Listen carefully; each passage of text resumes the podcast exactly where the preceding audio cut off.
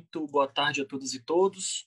É, eu sou Jorge Cerejo, sou pesquisador aqui da Sociedade Marense de Direitos Humanos, no do projeto Enfrentando Seletivismo Penal e Suas Consequências. Né? E mantendo aqui a tradição da, da Sociedade Marense de Direitos Humanos, uma promoção de discussões nas terças-feiras, né, o Café com Direitos Humanos, a gente recebe hoje aqui no nosso café o Jamerson Simões, ele é pesquisador de dinâmicas criminais é, em Fortaleza, no Ceará.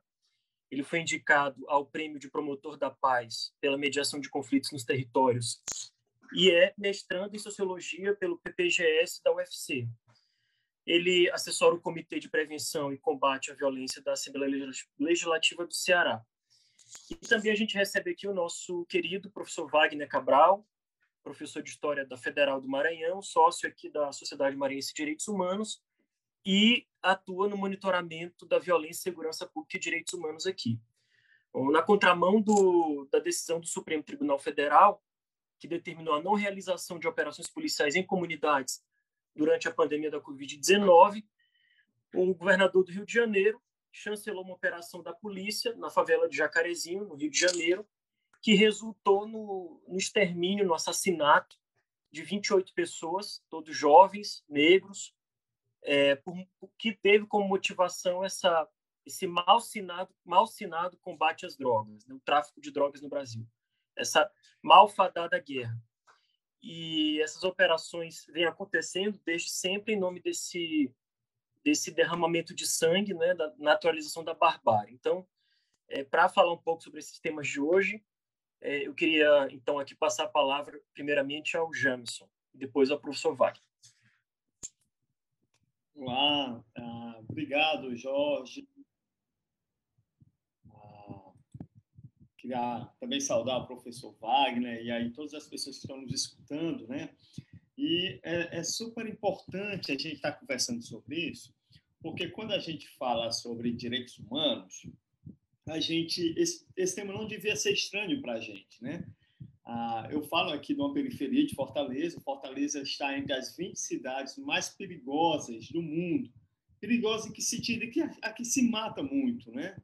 Ah, então, os índices de letalidade, de homicídios aqui em Fortaleza colocam essa cidade ah, entre as 20 mais perigosas do mundo. Por que, eu estou falando isso, gente? ah, porque ah, eu tenho uma crença de que direitos humanos é aquele negócio que defende a boa vida da gente. Ora, eu tenho dois comedorzinhos aqui de rapadura, como a gente chama no Ceará, os nossos filhos. São os comedorzinhos de rapadura. Ora, para minha filha, que tem 11 anos, eu sonho uma vida muito boa para ela. Né? Eu quero que ela tenha acesso à arte, a outros idiomas, que ela vá para a universidade, que ela tenha um bom emprego, que ela tenha acesso à saúde, que a gente não saia aqui na rua, como eu moro aqui na periferia, quando eu saio na rua já tem esgoto a céu aberto. Eu não quero essa vida para minha filha. Quero que ela tenha casa, não é? Quero, quero, quero que ela ande segura na rua. Quando a gente fala de direitos humanos, a gente está falando dessa vida que a gente quer para os nossos filhos, para as nossas filhas e quer para todo mundo. Mas aqui no Brasil, a gente enfrenta uma, uma onda de mentira, né? Ah, eu sou religioso, sou pastor de formação, e me ensinaram, né, no, no seminário, que o, o, o diabo ele é o pai da mentira. Ora, eu nunca vi povo para mentir tanto como os evangélicos. Super tranquilo dizer isso. Abra o grupo de WhatsApp de qualquer igreja. O que tem lá de desinformação e de mentira isso é absurdo. Mas essa mentira ela está a serviço de alguma coisa. Promover o anestesiamento da sociedade para as barbáries que são impetradas em nome do Estado. Aí eu vou voltar aqui bem rapidinho para o lugar que eu moro. Olha, o lugar que eu moro é o bairro do Bom Jardim. Quem não conhece Fortaleza, Fortaleza tem, tem duas áreas. A cidade é dividida literalmente por uma avenida, a Avenida Perimetral. As manchas de homicídio há 15 anos elas permanecem nos mesmos locais. São os mesmos locais. Ou é na Barra do Ceará, ou é no Bom Jardim onde eu moro, ou é no Janguruçu aqui mais na frente. Essa mancha ela não migra para o outro lado da cidade. Agora, deixa eu dizer como é a nossa cidade. Tem aqui um bairro, que é onde, o bairro onde as pessoas ricas moram, que é o Meireles, ali Aldeota, perto do mar. Quem é rico mora na praia, mas quem trabalha não tem onde morar. Não é assim a música? É a realidade de Fortaleza. No, no, no Meireles, você chega ali, tem o IDH, o Índice de Desenvolvimento Humano, lá é tão bacana de morar quanto a Noruega, que é um dos países mais ricos do mundo. Se você fizer uma caminhada de 6 quilômetros, 8 quilômetros, você vai dar no Lagamar, o índice de desenvolvimento humano da Namíbia, um dos países mais pobres do mundo. Mas se você caminhar 20 quilômetros, você vai dar na rua, na rua Saquarema, no Planalto, no, no, no Conjunto Palmeiras, que é a rua com mais homicídios da cidade. Né? Coincidentemente, a rua mais pobre. Por que, é que eu estou falando isso?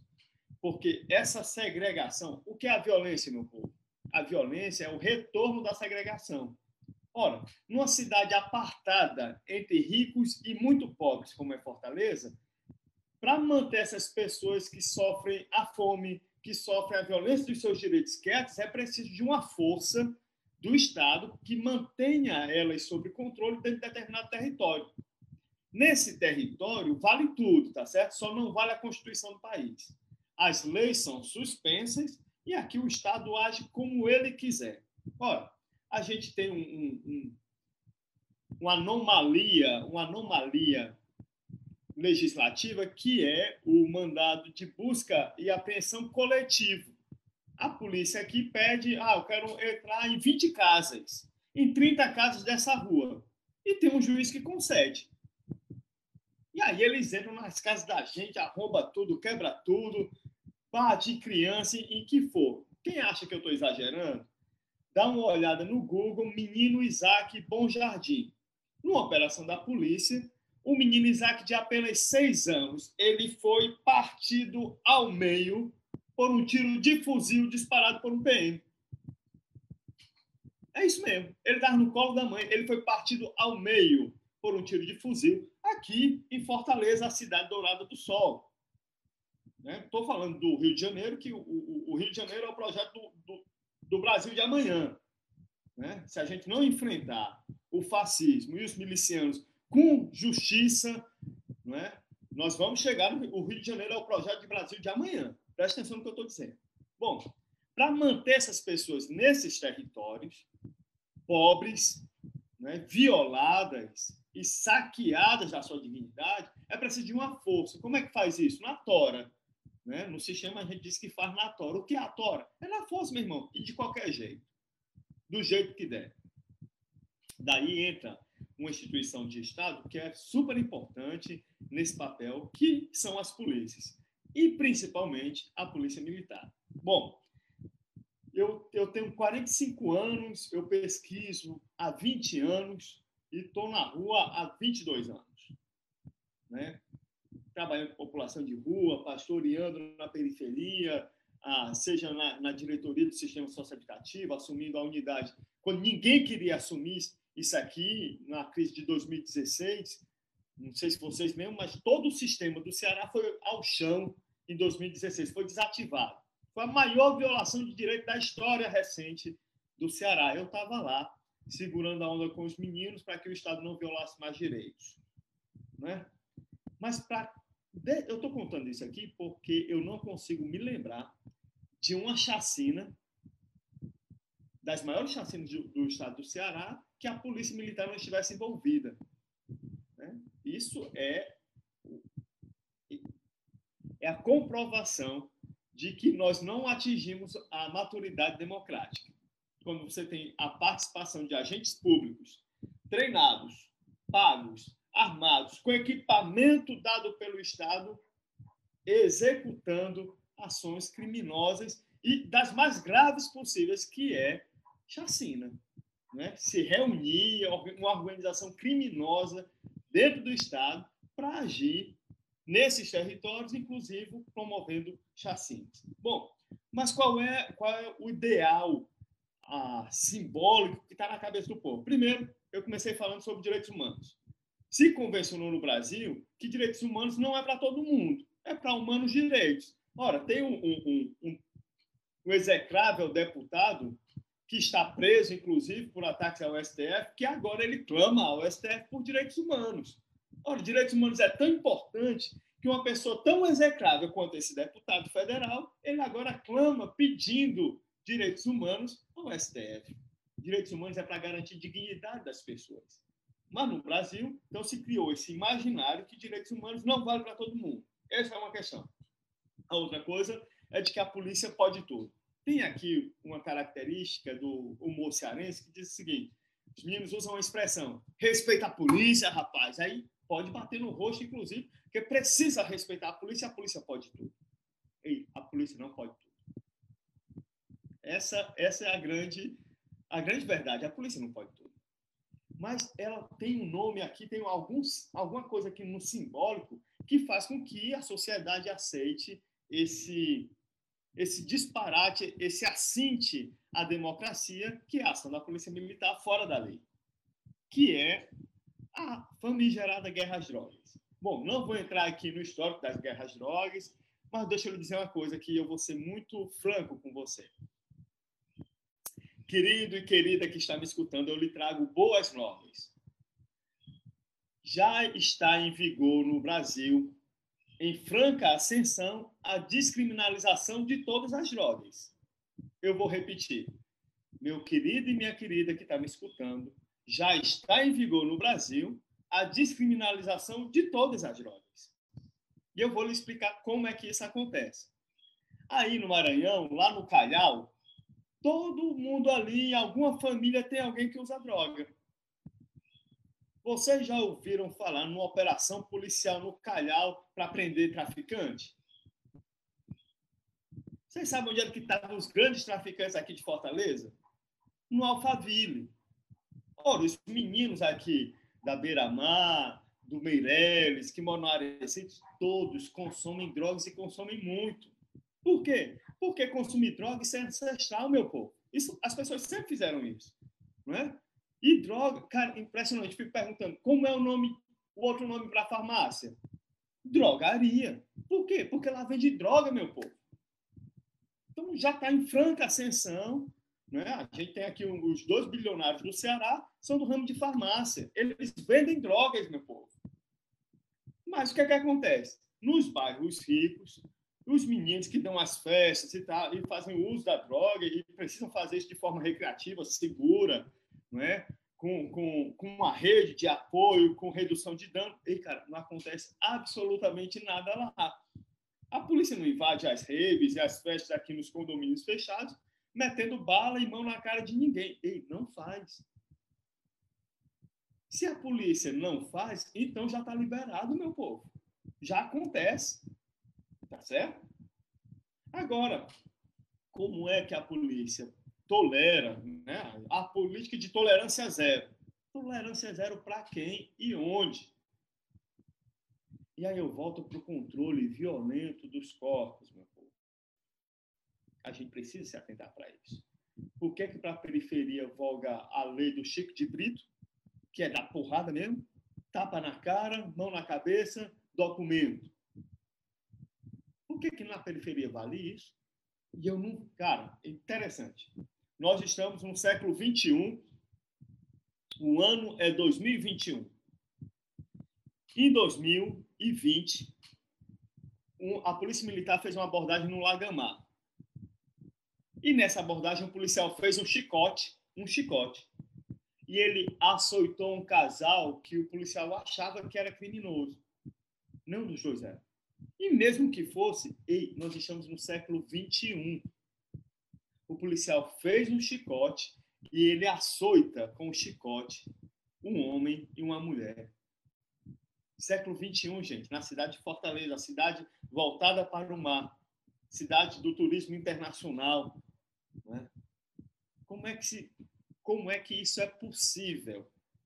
A escravatura do, no Brasil, a escravidão no Brasil, foi abolida há 130 anos mas no ideal da cabeça do policial militar, ele, ele, ele concebe fazer um chicote, chicotear uma mulher na periferia de Fortaleza, ele se sente autorizado a isso. Nesse mesmo ano, uma mulher se recusa a usar máscara na beira-mar de Fortaleza e ela agride cinco policiais. Ela foi conduzida gentilmente à delegacia, como tem que ser, prestou esclarecimento e foi liberada. Fortaleza é uma cidade muito pequena, meu povo. Para quem não conhece Fortaleza, Fortaleza deve ter o quê? 2 milhões e meio de habitantes, mas ela não tem 30 quilômetros de extensão. Ela é muito pequena. Por que que para um território a lei é cumprida cabalmente e para outro território isso é sem lei? Porque se convencionou que nesse território esses corpos são menores. Né? A lei não voga para corpos que têm a pele como a minha, que têm um cabelo como eu, que moram em casas como a minha. Para essas pessoas, a polícia age de outro jeito, sob a conivência criminosa do governador do estado, que é o 01 no comando, na cadeia de comando.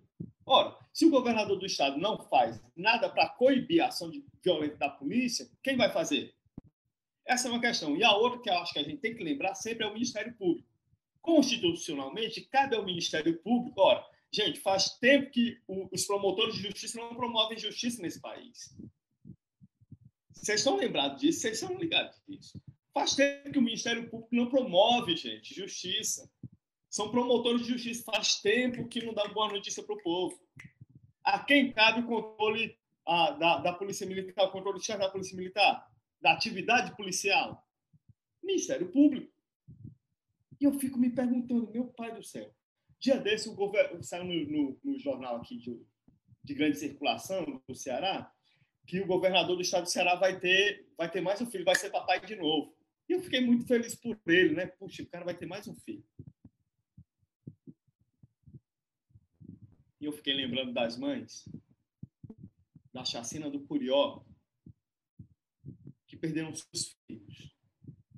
Chacinados, atirados, foram alvejados por trás, por policiais militares. E eu juntei assim toda a minha indignação, minha revolta, eu fiz uma oração, ousei fazer uma oração. E eu pedi para que todas as crianças do Ceará tivessem todos os direitos assegurados, como certamente terão os direitos assegurados os filhos do governador e o filhinho que vai nascer. Gente, a, atividade da Polícia Militar do Estado do Ceará, ela não pode ser acontecer o arrepio da lei. Né? A, a, o, o, a possibilidade das pessoas usarem drogas de forma recreativa, ela já acontece na minha cidade, acontece na sua, só que ela acontece em apenas alguns territórios. As drogas nunca foram um problema na, na humanidade até quase 100 anos atrás, nunca deram problema. E sabe uma coisa? Eu cresci numa periferia, gente, violenta caramba sempre foi muito violento, Bom Jardim, porque ele sempre foi muito esquecido, criminalizado, marginalizado. Todo experimento em segurança pública, primeiro trazem para o Bom Jardim. Há 30 anos, o Bom Jardim é laboratório de experiência em segurança pública. Nunca melhorou os nossos índices.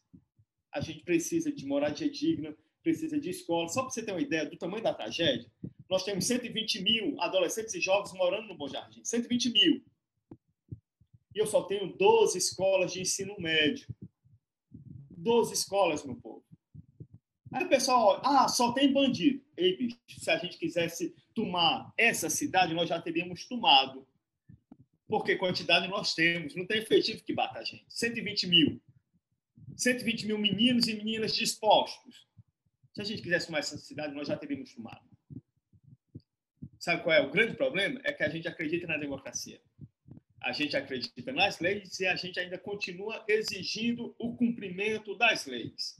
A gente ainda está jogando. Gente, não vai ter transformação no fair play.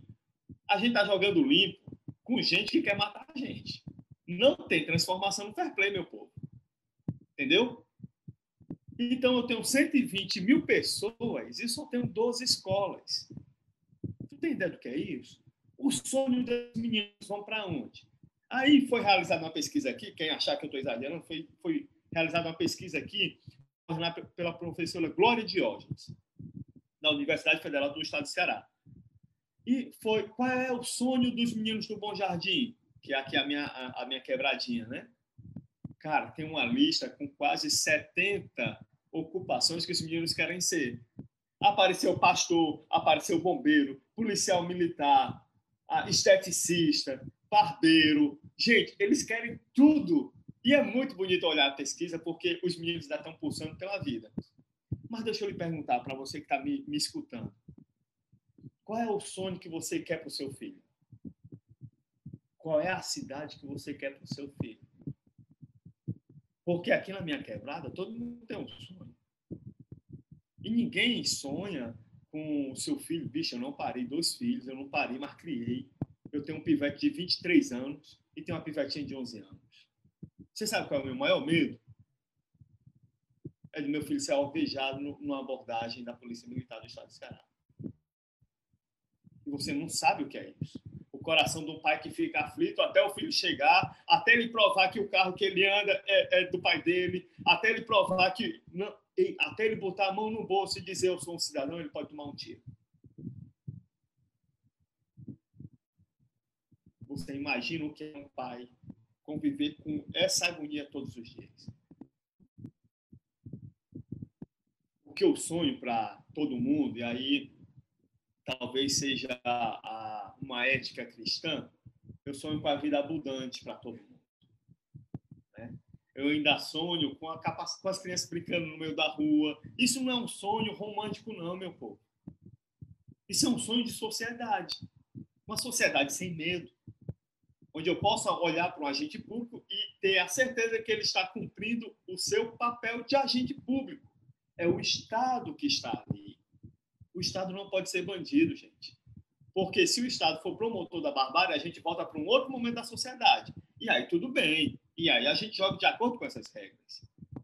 O problema é que a gente está apostando que o Estado vai promover direito quando ele é o maior violador de direito no Brasil. Né? Então, quando a gente fala sobre a guerra às drogas, isso é uma falácia. Não existe guerra às drogas. Existe guerra aos pobres. Porque se fosse as, as drogas, ei, cara, tinha mandado de busca e apreensão coletivo na casa dos bacanas daqui. Ei, ia cair muita gente? Ia, gente. Olha, ia cair gente ligada ao judiciário, ia cair gente ligada ao executivo, ia cair gente ligada ao parlamento, ia cair uma porrada de gente. Por quê? Porque todas as pessoas usam. São usuários. E aí, eu, eu tive um, tempo na minha vida, e aí eu estou encerrando já, tive tempo na minha vida que eu fui atleta, certo? Eu fui atleta da seleção brasileira, o esporte me salvou. Eu podia ter me envolvido com outras coisas, o esporte me salvou e a religião também me salvou. Então, aí depois de um tempo, eu, eu dei aula para os grupos de elite, da Força Aérea, enfim, aula de defesa pessoal. E eu sou ligado, converso com muita gente. E uma vez um cara de um batalhão aqui, de uma força de elite da polícia, me disse, irmão, eu autuo qualquer pessoa ela não precisa nem estar nem tá com a droga. Se ela tiver um dinheirinho trocado, eu já conduzo para a delegacia e ela vai ser autuada por tráfico, porque eu vou dizer que é por tráfico. E o delegado vai comer esse caô. E é mais um corpo preto jogado dentro de um, de um sistema. Corpo preto e pobre, gente, porque é racista. Né?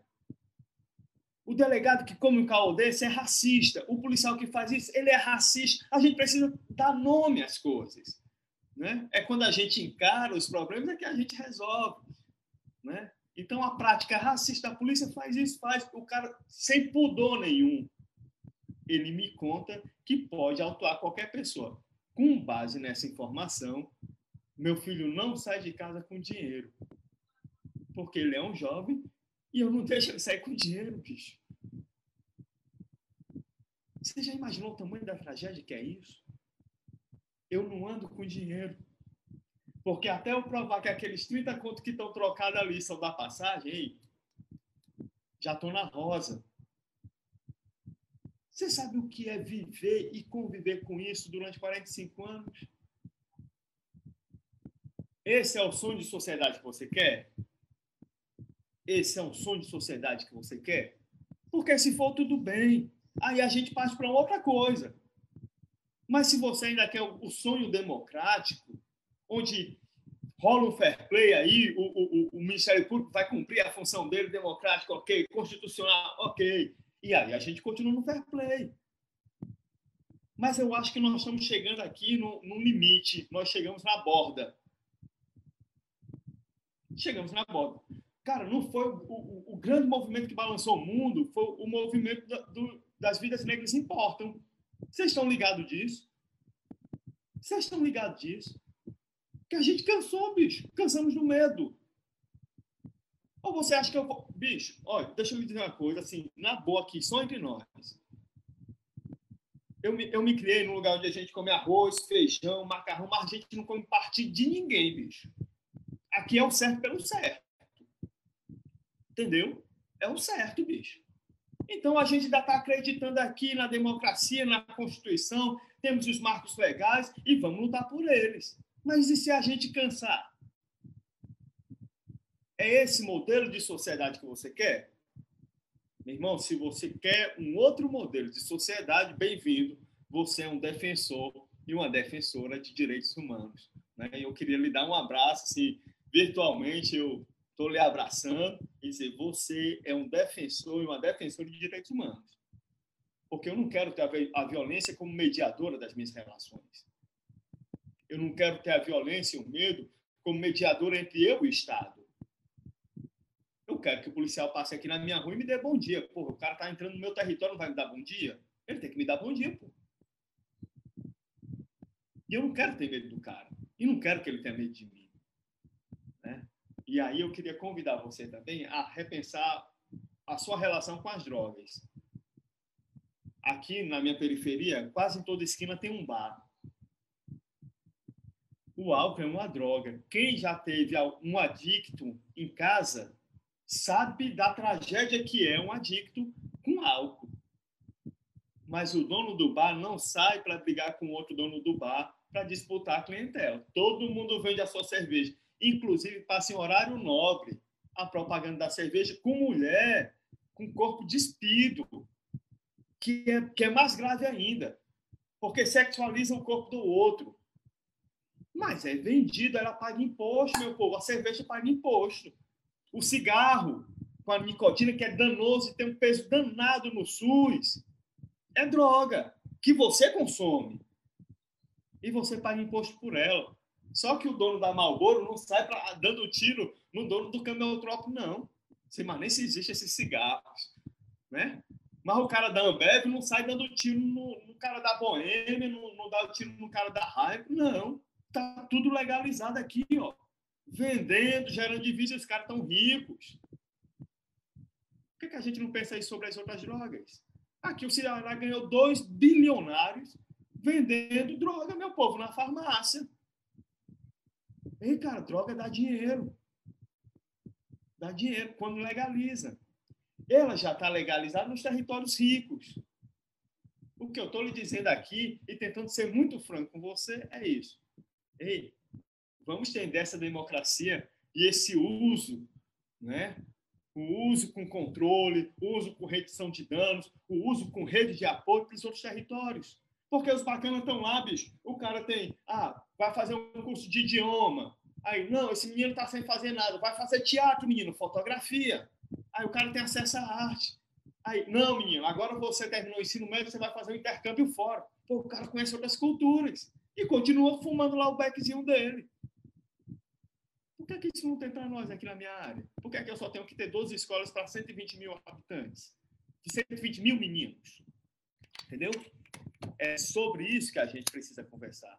É sobre isso. Direitos humanos, gente, é isso.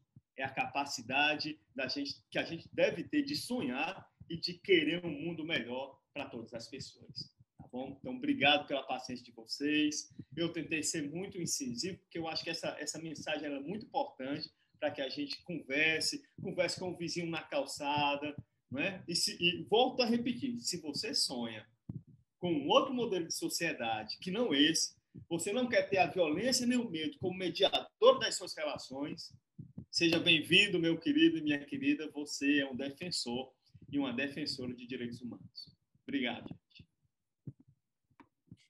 Muito bom, Jamison. É, Jamison, o, aqui no Facebook, alguém falou assim, ó, é, James, a tua fala é fundamental para entendermos um pouco mais como o aparato da segurança pública funciona no Brasil e também escancar as violências perpetradas pelo próprio, pelo próprio Estado.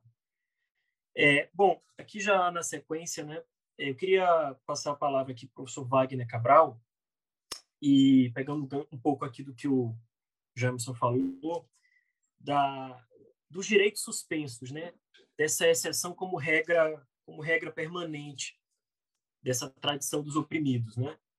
É, eu queria então, dentro do, disso, disso, que o Jameson falou, passar aqui a palavra para o professor Wagner para ele tecer as suas considerações para depois a gente trocar uma ideia sobre essas questões é, mais abertamente.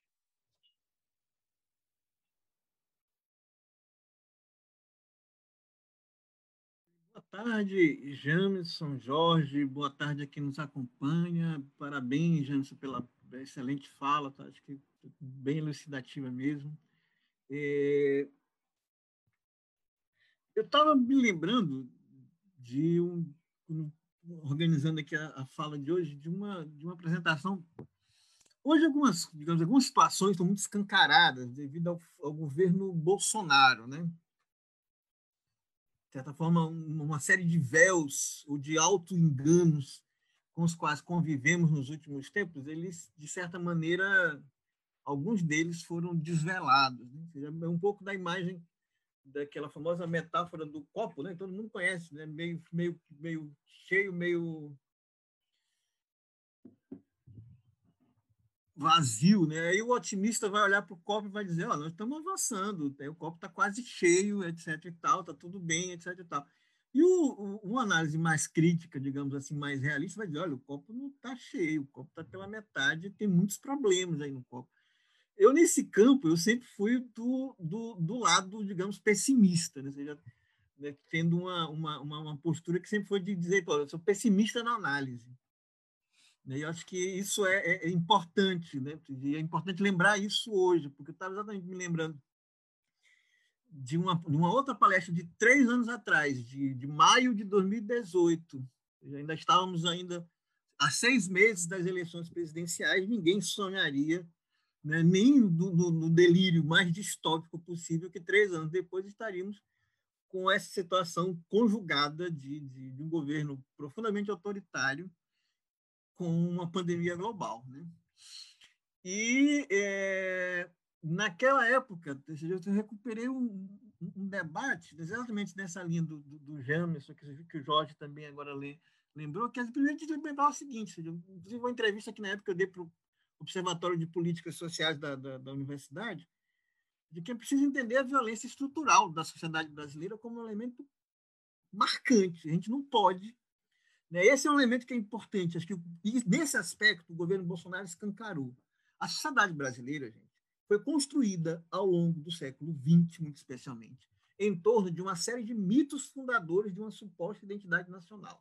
A história do povo bom, pacífico e ordeiro, a história do homem cordial, a história de que a alegria é a prova dos nove, de, né, de que nós somos o povo que não tem, não é intolerante, né, o povo que né, acolhedor, etc. E tal. Gente, o ódio estava aqui o tempo inteiro, esteve sempre, nunca deixou de existir. Esse, essa cultura da violência, essa cultura do ódio, apenas foi enfeitada. Né? Eu, eu, digo, eu digo isso para os meus alunos, sou professor de História do Brasil e contemporânea na universidade. E digo, ó, esqueçam que ensinaram para vocês sobre identidade nacional. Isso aí, ó, balela. Isso aqui, esse país foi construído no base do ódio da violência. Né? E isso é estruturante. E tudo que veio depois foi para disfarçar isso. Ah, é o carnaval, o povo alegre, não sei o quê, blá. Então, entender isso é fundamental, porque quando você olha por essa perspectiva, né, você também seja, os, os tropicalistas, lá no, na Gilberto Gil, Torquato Neto, falavam de uma brutalidade jardim, né? exatamente. Mas a brutalidade vem primeiro. Né? A história do jardim, do paraíso, do paraíso, mora num país tropical abençoado por Deus, mas esse, esse paraíso tropical abençoado por Deus é profundamente brutal. O caso de Jamerson, falando de Fortaleza, eu conheço bem Fortaleza, morei em Fortaleza também, estudando na UFC, né, muito porque você tem aquele, exatamente aquele paraíso do turismo, que movimenta uma economia bilionária, né, com tudo que, que atração que você possa imaginar, que como ele mesmo deu um exemplo, se você tem uma senhora que não usou máscara lá na praia, né, na beira da praia, lá na Iracema, no Meireles, que foi tratada de uma forma, e no outro, bastou andar um pouquinho que você já está no outro território. Né? E é tratado de uma, tratada com chicote. Inclusive, abertamente, sem o, o, o, policial sequer se dá o trabalho de disfarçar, não. É isso, são duas coisas diferentes. Né? Então tá lá, tá a brutalidade e o jardim dos paraísos do, do, do, do, turismo, Fortaleza, etc. E tal. Então, entender isso, eu acho que hoje é, um, é, é, é uma tarefa que precisa ser retomada como tarefa radical. A outra é que, à luz do que a gente está vivendo hoje, nós precisamos também rever o que se falou e que se construiu, que se analisou sobre a redemocratização do Brasil, com o final da ditadura militar. Ou seja, todo mundo, voltou aqui a nossa metáfora do copo, ou seja, estava olhando, olha, no final da ditadura o copo não tinha nada, e nós fomos conseguindo colocar água para enchendo o copo dos direitos, da democracia, né, nova Constituição, ampliação de direitos sociais. Se falou muito né, da ampliação né, de diminuição da pobreza, né, e uma série de outras coisas nos últimos tempos, ampliação de toda uma lógica de ampliação de direitos, construção de planos e mais planos nas, né, é, é o tal que no terceiro PND, né, Plano Nacional de Direitos Humanos, Movimento Nacional de Direitos Humanos, eu disse, olha, aí outro dia eu disse, olha, tudo isso caiu como castelo de cartas quando tudo isso começou a ser desmontado pelo governo Bolsonaro, etc. e tal, etc. e tal, porque uma parte dessa estrutura estava toda, inclusive, incrustada dentro do, do, aparelho de Estado, etc. e tal. E, é, e, e as limitações né, desse processo estavam exatamente visíveis. O caso da, da violência é muito característico. Eu, eu gosto sempre de mencionar uma frase do professor Sérgio Adorno, que é do da USP, né, do Núcleo de Estudo da Violência da USP, que, tinha, que escreve e pesquisa sobre violência desde, desde a década de 80, ele diz, olha, a sociedade brasileira, a democracia brasileira falhou em reduzir a questão da violência. E acho que isso é um elemento crucial. Agora a pergunta é por que, que falhou? Né? E, e por, como é que esse, essa falha estrutural, né, que tem a ver exatamente com o não enfrentamento de questões estruturais, como essa falha estrutural nos conduziu né, a muitas das, das é, questões que estão aí colocadas, os nossos impasses colocados. Eu só para ver se eu consigo aqui rapidinho compartilhar aqui, dá para ver compartilhar o, se eu compartilhar aqui? Tá, tá, tá dando para ver? Está dando para ver, sim. Pois é, eu, os dados não estão não tão, não tão atualizados até os mais recentes, mas só para mostrar aí. Ó. O que é a democracia brasileira transformada em mortes? A redemocratização. As cores mudam por conta dos diferentes governos. Né? Então, começa com Sarney, depois Collor, depois Itamar. O azul é, é o governo Fernando Henrique Cardoso, Lula, o vermelho, rosa, a Dilma e depois Temer. Né? Ou seja, percebam, gente, o processo de democratização é um processo de, de, de expansão do número de mortes no, no país é, de maneira brutal. E todos nós, infelizmente, a sociedade brasileira aprendeu a conviver com números brutais de mortes. Não é, não é acaso que o excelentíssimo senhor presidente da República mantém uma base fiel a ele, é, mesmo com 500 mil mortes na pandemia. Por uma questão simples, os brasileiros se acostumaram com a morte, a viver com a morte. O que o nosso bom amigo Jamerson falou da experiência pessoal dele, enquanto pai de família, que se preocupa com o filho e com a filha, que todo dia saem de casa para que eles voltem, do medo de ter né, o filho assassinado né, numa batida policial pela presença do, da polícia, é uma realidade para a imensa maioria das pessoas lá no Jacarezinho. Toda a situação do Rio de Janeiro é isso. Então, morreu um, morreu um a mais, um a menos, gente. Ou seja, é, esse, isso alimentado pela, pelo populismo midiático, pela criminalização que a mídia faz, etc. E, tal, e agora transformado em discurso político, porque é aí que está a questão. Esse, esse medo dessa da violência e do coisa foi transformado em, em discurso político. Se você pega, é, por sua vez, né, para voltar aqui a, a só porque eu sou gente eu sou eu sou enrolado com, com essas coisas tecnológicas por aqui. Assim ó aqui a taxa de mortes passando não vou ficar falando muito. Mortes violentas de jovens Olha aí o crescimento. Ou seja, na... de 85, seja, é multiplicando, seja, de 10 mil jovens por ano a mais de 30 mil jovens por ano. Seja, nos últimos dois anos, teve, teve, teve uma queda no número de mortes violentas em, em 18 e 19, mas 20 voltou a crescer, né? e 21 voltou a crescer também de novo. Seja, você tem pequenas variações, dá para ver por aí, mas a tendência geral né, é de crescimento. E quando você vai dividir né, os dados estatísticos entre jovens brancos e jovens negros, né, a distinção do ponto de vista racial é, é clara, é evidente. Ou seja, a, a, os jovens negros representam, do total de jovens, mais de 70%, três quartos né, né, do número de jovens que são mortos no Brasil. Os gastos de segurança pública também exorbitando, a população prisional também crescendo de maneira exponencial ao, ao, longo desse, desse processo como um todo, e aí, independente do, do governo, se é um governo de, de, centro, herdeiro da ditadura como Sarney, se é um governo de direita com, com, com Fernando Collor, se é um governo de.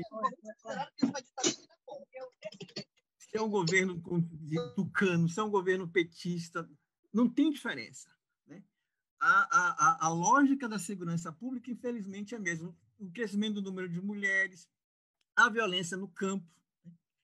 Eu escrevi um artigo chamado No Campo, a ditadura nunca acabou, exatamente para dar conta dessas, dessas questões. Para lembrar, né, isso é importante, seja, de como, na verdade, esse processo estrutural né, da violência, né, ele, de um lado, gestou um medo, seja, um, uma cultura de valorização da violência, do medo e de valorização exatamente daqueles que enfrentam a violência. A cultura do ponto de vista do, do, da, da, das polícias né? seja, é de guerra. Seja, quando a gente fala de militarização das polícias, não é porque existe uma polícia militar só, né? que é submetida ao regime disciplinar do Exército, submetida né, a uma lógica de militarização do ponto de vista da organização, etc. E tudo mais mas é porque a cabeça né, é formada né, pela lógica da guerra, da guerra às drogas, né, como lembrou bem, muito bem James. E não é somente a polícia militar, a polícia civil. Quem fez né, a operação no Rio de Janeiro, no Jacarezinho, foi a polícia civil. Porque essa polícia civil constituiu também né, o quê? os seus corpos especiais militarizados, né, as famosas operações especiais, que seguem exatamente a mesma lógica, né? da guerra, do enfrentamento, que todo mundo conhece bem, pelo, que é o padrão de tropa de elite, né? né? que causou um impacto na sociedade brasileira quando foi lançado, exatamente porque o Brasil é isso aqui, o Rio de Janeiro é isso aqui. E aí dizendo, ó, o negócio da milícia né? também é, é, é, é crucial, né? porque também por baixo do Jacarezinho tem uma disputa de territórios pela milícia em relação ao tráfico de drogas. Então, a, a, a, essa lógica né, da, da guerra, né, da formação para a guerra, que atinge a polícia militar, mas também a polícia civil, né, em graus variados, que também é colocada do ponto de vista da própria lógica também o quê? das Forças Armadas. Ora, as Forças Armadas foram chamadas para dentro dessa, dessa mesma lógica. É, por quê? Primeiro, porque internacionalmente está colocado, sempre foi a política norte-americana de, de, de, guerra às drogas, mas o, o, as Forças Armadas brasileiras foram chamadas para isso por quê? Porque é, se estabeleceu o quê? As famosas operações de GLO, garantia da lei e da ordem. Agora está acontecendo uma GLO. Aonde? Manaus. Foi autorizada ontem ou anteontem né, pelo governo federal, porque houve mais um episódio de violência de ataques em Manaus, agora relacionados a disputas por facções criminosas, Comando Vermelho. Né? São mais de 40 operações de GLO que foram institucionalizadas ainda na época do governo Dilma. A criação da Força Nacional como força de intervenção. Agora o governo do Maranhão criou uma força estadual de polícia, um sentido que é rigorosamente mimético, de copiar né, uma, uma, uma péssima ideia, porque militariza ainda mais situações que devem ser pensadas a partir de uma outra lógica. Né. Então, essa, essa, essa noção, né, essa lógica de militarização também colocou as Forças Armadas, porque as Forças Armadas são chamadas desde para controlar territórios. Quem não lembra, por exemplo, das Forças Armadas em vários episódios no Rio de Janeiro? Né. E não é acaso que vários desses generais que estão aí no governo Bolsonaro, eles se formaram, sabe aonde? No Haiti, gente. Aquele famoso general Heleno, aquele que, tá, que pode e que está lá sustentando Bolsonaro até hoje, né? ele e uma boa parte do seu staff fez parte. O paradoxo da coisa, chamavam-se Forças de Paz da ONU no Haiti. Na verdade, forças de intervenção de militarização da questão urbana, de controle social e de repressão. E que o Estado brasileiro executou como supostamente uma política né, de expansão internacional no Brasil, ainda nos governos do PT. Né. Ora, esses militares que estão hoje sim, numa base fundamental do governo Bolsonaro foram todos formados, ou pelo menos uma boa parte deles formados, dentro dessa lógica recente de militarização da questão urbana, de guerra contra as drogas, né, de controle das milícias. Não é por acaso que os generais ligados a Bolsonaro conhecem, conhecem por dentro. Um deles, esqueci o nome agora, quem, quem souber, por favor, me ajude. É, que controlou, estava nessa última operação de, de, no Rio de Janeiro, né? que, que conhece por dentro, ficou vários anos no Rio de Janeiro, né? conhece a situação das milícias e sabe da relação de Bolsonaro com as milícias. É, então, se colocou todo o aparato repressivo do Estado brasileiro, polícia militar, polícia civil e é, as forças armadas, numa situação de engajamento de guerra às drogas, de militarização da questão urbana, de tratar né, da questão urbana a partir de, da, da força militar, é, polícia pacificadora, são forças nacionais, força polícia estadual, e essa lógica que vai se reproduzindo, reproduzida no cotidiano, de militarização como resposta às questões, né, que né, dão, digamos, essa, essa nova, é, digamos assim, nova e velha cara para essa dimensão né, que nunca foi efetivamente enfrentada na sociedade brasileira. Que é o que? De você olhar né, para essa experiência né, da dita redemocratização muito mais né, como uma ditadura que se transformou em democracia que permaneceu né, preservando muito dessas estruturas de repressão, do que propriamente um processo de avanço de direitos e redemocratização. A gente precisa rever os nossos postulados. Porque quando a gente revê os postulados Adalissa, o copo d'água nunca teve prestes a ficar cheio. A gente conseguiu, com muita luta da sociedade brasileira, encher um pouquinho, mas sempre foi com uma atenção muito grande, não com perspectiva de crescimento. E agora o negócio é de acabar com isso aqui. Ó. O que o Bolsonaro vai fazer é dizer não tem água nenhuma, porque isso aqui. Eu, eu me lembro que no, eu, eu usei numa, numa, num artigo um tempo atrás uma, uma expressão que dizia mais ou menos assim. Isso em 2017 eu usei assim, 2017. Não vivemos sob a baioneta dos militares. A garantia de liberdades políticas, eleições são realizadas periodicamente, partidos e candidatos disputam, entre aspas, ideias e projetos de sociedade. Mas, isso aqui é importante, esse mais, prevalecem no cotidiano determinadas estruturas de poder e de riqueza que delimitam claramente os limites dessa democracia, configurando uma exceção brasileira. Preciso entender que, que, que exceção é essa. Olha, isso aqui em 2017.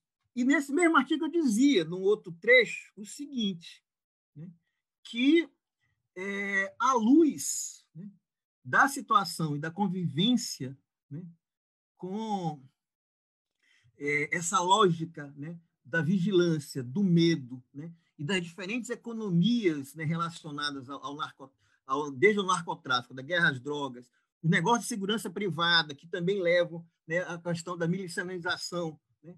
Não é acaso que um dos comandantes da Operação Jacarezinho me lembre isso. Não é, não é, não é, não é sócio de uma empresa de segurança privada.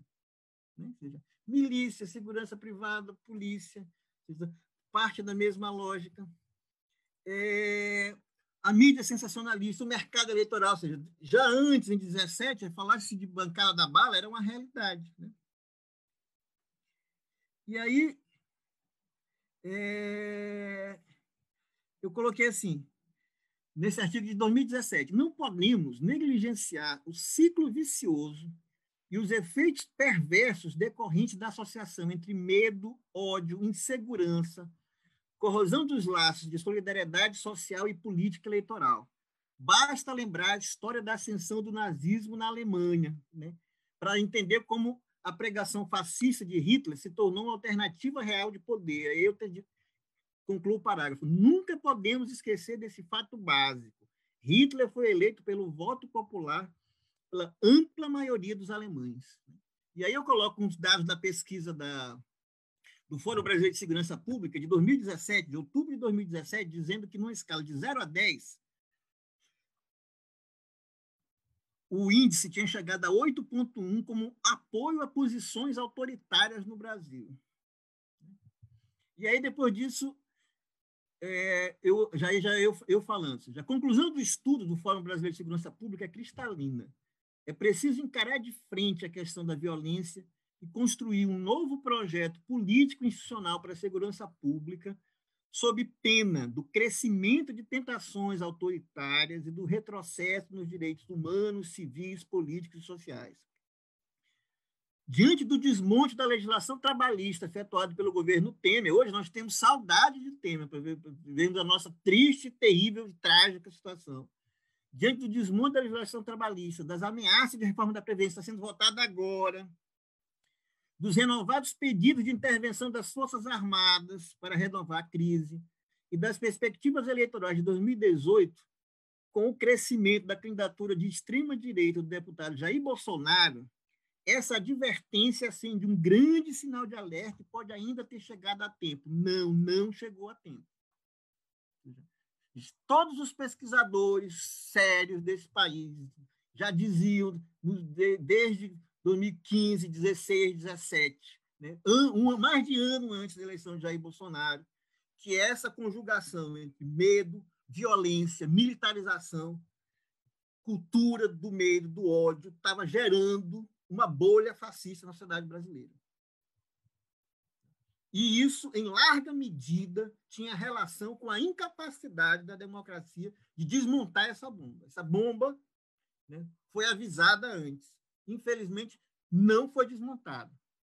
E hoje nós estamos com essa bomba aí. É isso que a gente precisa primeiro ter radicalidade de entender como é que a gente chegou, por que, que nós chegamos a esse ponto. Né? E, e, entender que não é, não dá para ficar por simplesmente achando que tudo foi criado agora no governo Bolsonaro. Preciso ter uma análise crítica e um balanço crítico desse processo. Eu, inclusive, eu estava falando aqui antes, olha, não dá, por exemplo, para pensar que governos né, que se dizem de esquerda né, e, e, e democráticos terminem, né, depois de oito anos, como o, o, o Jamerson está falando do Ceará, né, o Camilo Santana, ou oito anos aqui de Flávio Dino no governo do Maranhão, pura e simplesmente sem ter feito nenhuma mudança mínima desse tamanhozinho, nenhuma proposta qualitativa mínima de mudança desse processo de militarização e da relação. Os mecanismos de controle social, né? De ouvidorias, de corregedorias, que existem formalmente. Aqui no Maranhão, se você for olhar, está tudo lá. Agora, aprovaram uma força estadual. Né? Os casos né, se repetem. Eu me lembro que na época que nós estávamos na, na, na, na coordenação da, da, da SMDH, o, o, o, assassinato do Fagner, né? numa, numa, numa ação extremamente violenta da Polícia Militar de despejo na periferia de São Luís. O, Fagner, a investigação do caso Fagner, em 2015, gente, resultou dizendo o seguinte: foi inconclusivo quem atirou no rapaz e matou o rapaz. O Estado interviu, deu, prestou assessoria né? à família, paga, foi criada uma, uma lei para pagar uma pensão ao rapaz, mas o rapaz, o rapaz foi morto. Mas não houve nenhum tipo né, de investigação séria, nem conclusão, nem punição de qualquer culpado na ação da polícia militar que matou o rapaz. O Estado entra para dar essa dimensão assistencial como paliativo à dimensão penal e repressiva que, na verdade, configurou o, o, a, a, dimensão central do problema desde sempre. O caso Fagner é bem, muito emblemático disso. O, o Jameson, né, é, obviamente, não conhece, é um caso de 2015, exatamente uma situação de despejo na periferia da, da, da, região metropolitana de São Luís, em que exatamente né, o, a, a, população né, reage à ação da polícia militar e aí você tem disparos, e o rapaz foi morto. Tinha acabado de, de casar e de ter um filho, né, que recém-nascido, estava com seis meses a criança na época, hoje já deve estar tá com cinco, seis anos, etc. E tal. Né.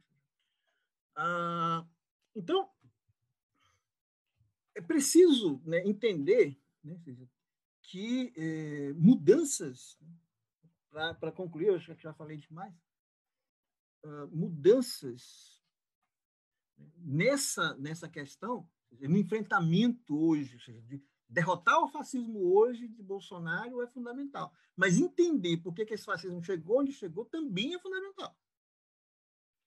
Porque derrotar o fascismo não significa, por simplesmente, retomar o mesmo, no mesmo patamar de entender, né, seja, é, e, e, e, manter essas polícias funcionando desse mesmo jeito. Ou seja, é preciso enfrentar de frente né? essa questão do final da guerra às drogas, da desmilitarização, mas desmilitarização na cabeça de todos, da, das forças armadas, do combate, a ideia da lógica do combate ao inimigo interno, né? Que está aí colocada. Essa bomba foi construída pela sociedade brasileira. E nós, todos nós, né?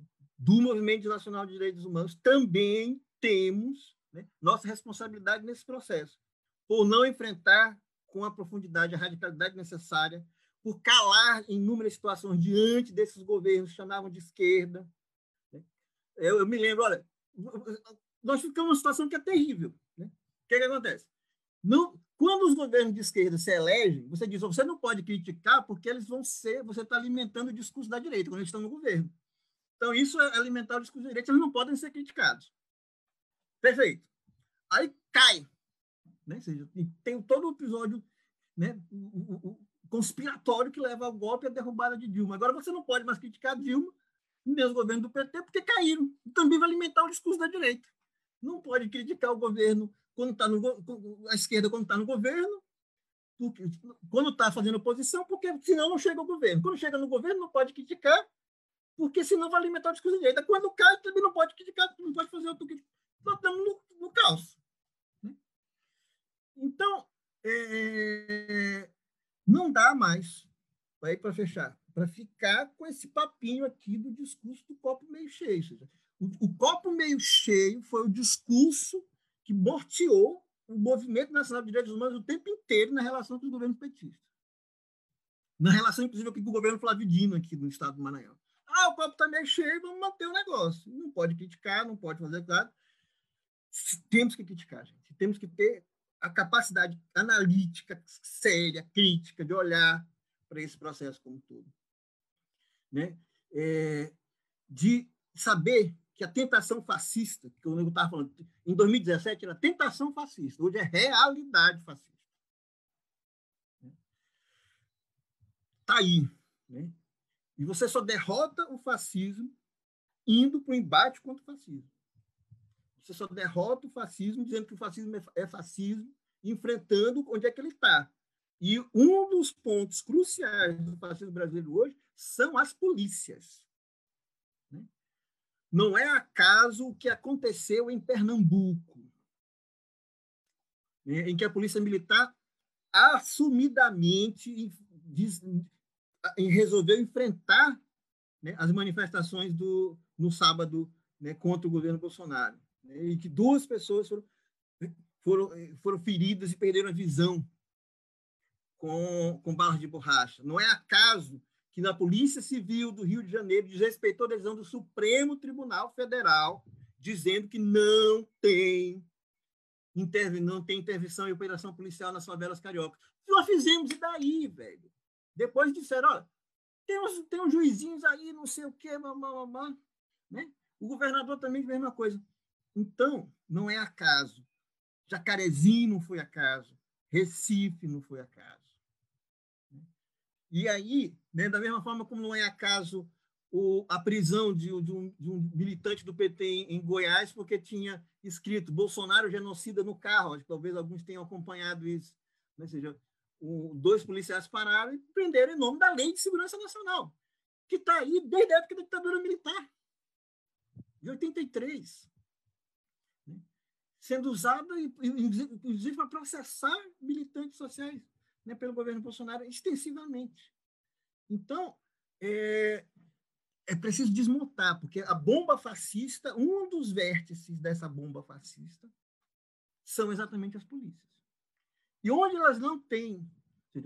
Assim, o Ceará, nós comentamos aqui, não é acaso a, a, a greve da polícia no Ceará, o Jamerson falou, nós comentamos antes, eu não comentei porque eu comentei antes. A greve da polícia no Ceará, abertamente incentivada pelos bolsonaristas os deputados, tanto estadual, aquele capitão Wagner, não sei quem mais, não sei quem mais, né? não tenho provavelmente de cabeça os nomes, mas também né, os, os, filhos de Bolsonaro abertamente colocando isso, gente. Então, é preciso enfrentar, ou seja, o fascismo está implantado e com larga adesão no meio das corporações policiais. É preciso dizer isso e enfrentar essa realidade. E é, acabar com essa conversa né, de copo cheio. Não, o copo nunca teve cheio, né? o copo tem, encheu um pouquinho, agora estão querendo, estão acabando com tudo, o fascismo está aí claramente colocado, precisa ter essa radicalidade de entender o que nós estamos colocando, o momento que nós estamos vivendo, é, e né, defender aquilo que nós entendemos né, que seja efetivamente democracia, que seja direitos humanos, retomando aqui para finalizar com a fala do, do, do é, se você é contra isso, você é do movimento de direitos humanos. Né? E entender que a democracia e direitos humanos, eu gosto sempre de usar uma frase do Jacques Rancière, né? Ou seja, Jacques Rancière diz a democracia e os direitos humanos são daqueles que os tornam direitos. Né? Ou seja, não existe é, nada que vai ser concedido de graça. Não foi antes, não será agora. Né? E é, é, esse que é o ponto. Seja. E como eu, para finalizar, mesmo, lembrando uma frase que eu conheci muito outros dias, é, Jamison, não sei se já conhece, os outros já viram, outro dia eu usei numa live da, da Ampur, seja, nós temos que ter a coragem, a resistência e a resiliência dos boletos bancários. Vocês sabem disso, né? Por quê? Porque os boletos sempre vencem. Né? Então, vamos à luta. Obrigado, gente. Obrigado, Jorge. Obrigado, Janderson. Vamos lá. Muito bem, professor Wagner. É, é, eu, queria, eu queria, se fosse possível, acho que a gente tem tempinho ainda, é, fazer só algumas considerações e umas duas provocação para vocês aqui.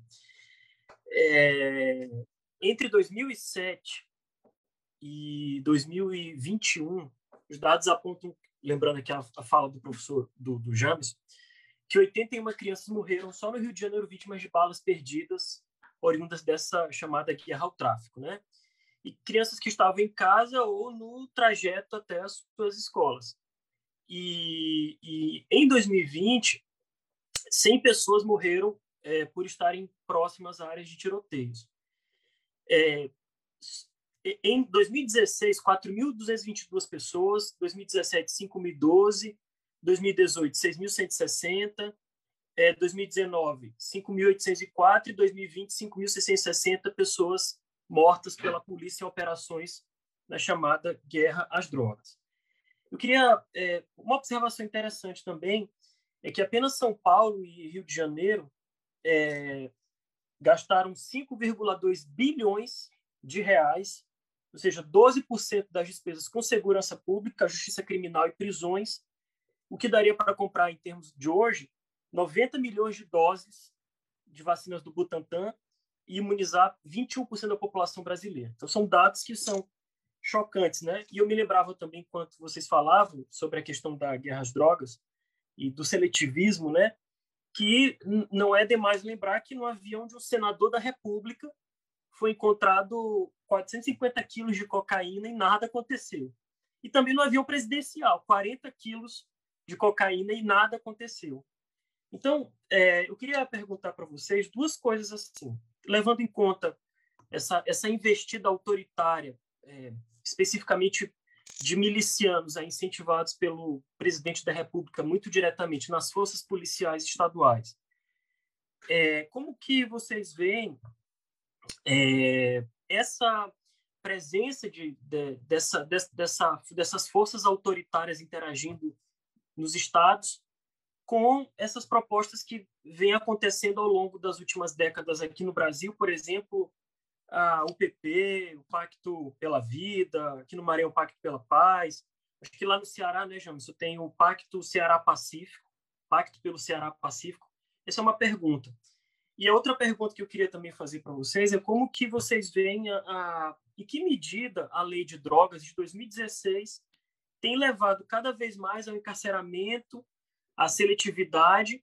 Mais de 60% das pessoas encarceradas por tráfico de drogas são negros.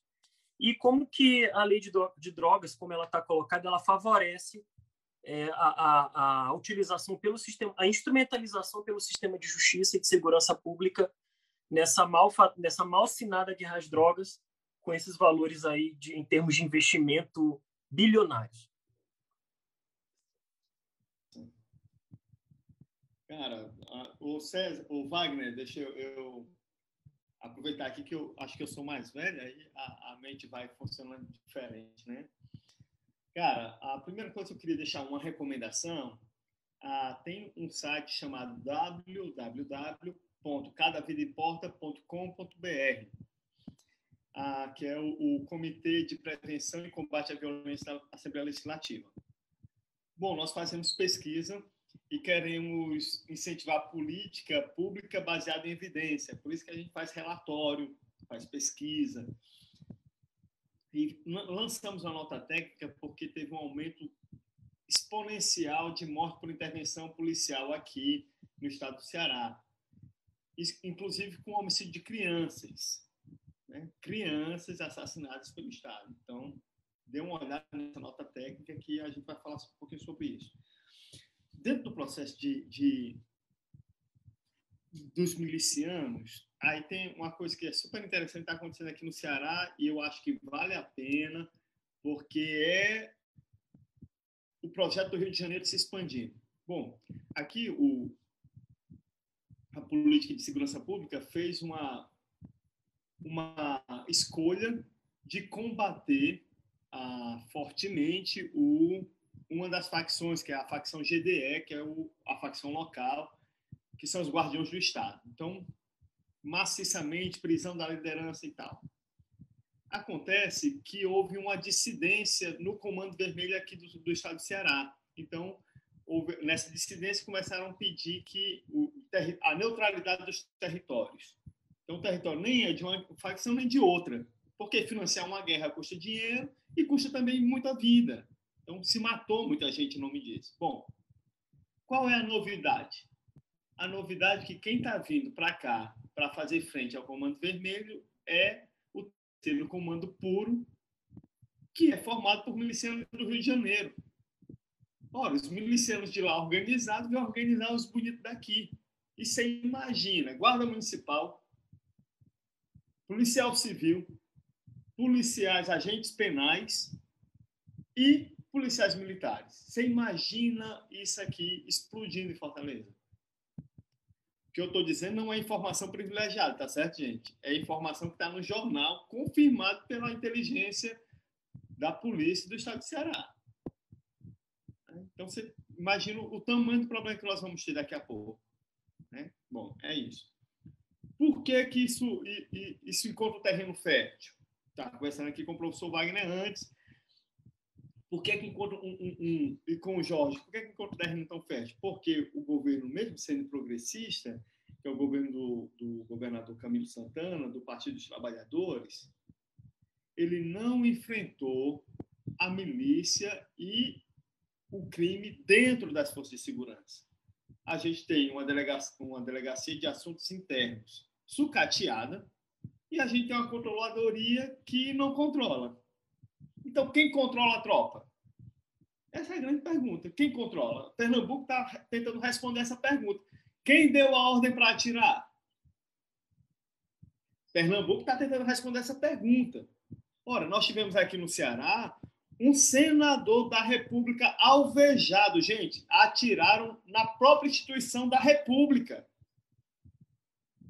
E o criminoso que fez isso não foi responsabilizado ainda.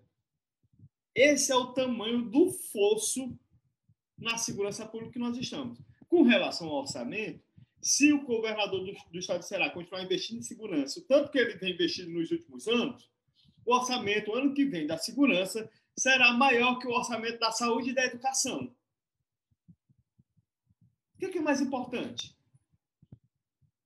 Você é? vê o disparate, gente, é desesperador. É desesperador. Você tem uma ideia? Um dia desse estava com meu filho e minha filha, a gente desceu, eu tinha uma Kombi, uma Kombi, aquela perua grandona, né? Ah, eu fui tomar um sorvete com a minha filha e com o meu filho. A minha filha lá no banco de trás, brincando com o meu filho no banco da frente comigo. Um helicóptero da Polícia Militar do Estado do Ceará foca na gente, achando que a gente devia ser bandido, alguma coisa. Então ele para na frente da gente à noite, aquele canhão de luz em cima, eu paro a Kombi no meio da avenida, peço para minha filha pular para o banco da frente, e ela pula, e eu disse: todo mundo bota a mão no vidro foi a primeira vez que eu soube de um, de um enquadro da polícia pelo helicóptero. Quanto custa uma hora voo, meu povo? Quanto custa uma hora voo com QAV-1, que é o querosene para aviação tipo 1? Quanto custa o helicóptero? 2 milhões. Entende?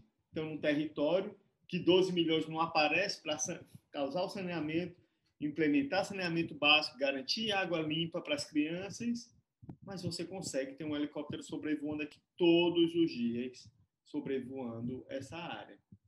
É disso que a gente está falando. Então, a militarização da política e das polícias. Porque o modo de operar a política também é bélico. Né? E aí, gente, a segunda coisa, é, é, esse é no primeiro grupo das perguntas, e a segunda é porque eu não, não imagino uma saída, quer dizer, imagino. Nós podemos ter uma saída democrática, né? E aí a saída democrática passa pelo controle externo da atividade policial. Gente, não tem por onde inventar.